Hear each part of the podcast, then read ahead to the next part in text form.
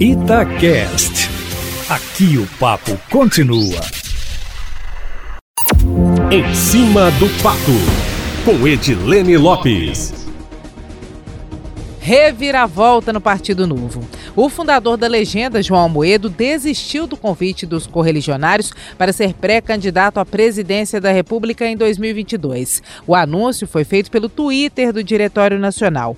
Para participar do processo seletivo interno, o candidato tem que ser indicado por 21 dos 40 membros do Diretório Nacional. João Moedo teve o nome colocado por 36 integrantes. No mesmo dia em que o nome dele foi anunciado, na semana passada, Eustáquio, conforme nós informamos aqui na coluna, o deputado federal mineiro Tiago Mitrô também teve o nome ventilado. Agora, para ser candidato, ele vai precisar de 21 assinaturas. A princípio, teria 16. O apoio de 40 filiados com mandatos ele já tem. Assim que a Moedo desistiu Ontem circulou a informação de que Mitrô também havia desistido, mas o que ele disse à coluna em cima do fato é que está à disposição do partido. Nos bastidores, a informação é de que Mitrô com certeza não será candidato à reeleição como deputado federal e poderia sair candidato ao Senado ou até servir-se na chapa de Romeu Zema, que mais uma vez pode ser puro sangue, com dois integrantes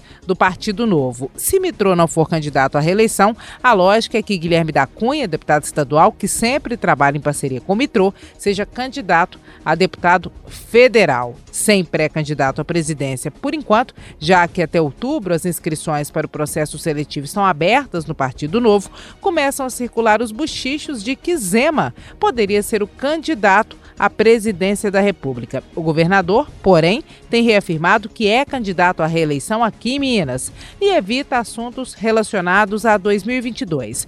No partido, Muitos afirmam que, mineiro que é, Zema jamais adiantaria, mesmo que tivesse qualquer pretensão relacionada ao cenário nacional, já que isso poderia colocá-lo em rota de colisão com o governo de Jair Bolsonaro. E isso é tudo que o governo de Minas não quer. O alinhamento entre Minas e o governo federal tem sido considerado benéfico pela gestão atual no atendimento aos pleitos de Minas, Eustáquio.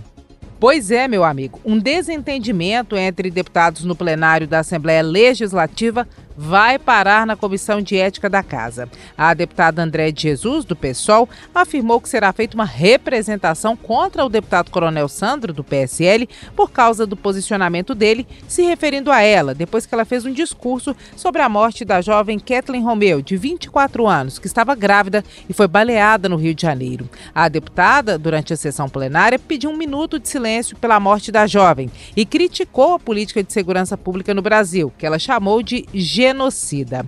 Na sequência, o deputado afirmou que a parlamentar tinha que estudar antes de falar da Polícia Mineira para não falar asneira. Para a deputada Andréa de Jesus, a Comissão de Ética precisa se posicionar sobre o caso. Ela considerou que foi agredida. Em resposta, o deputado Coronel Sandro, do PSL, afirmou que também fará uma representação contra a deputada, por ela ter criticado a polícia. É a polarização, Eustáquio. PSL de um lado, PSOL do outro.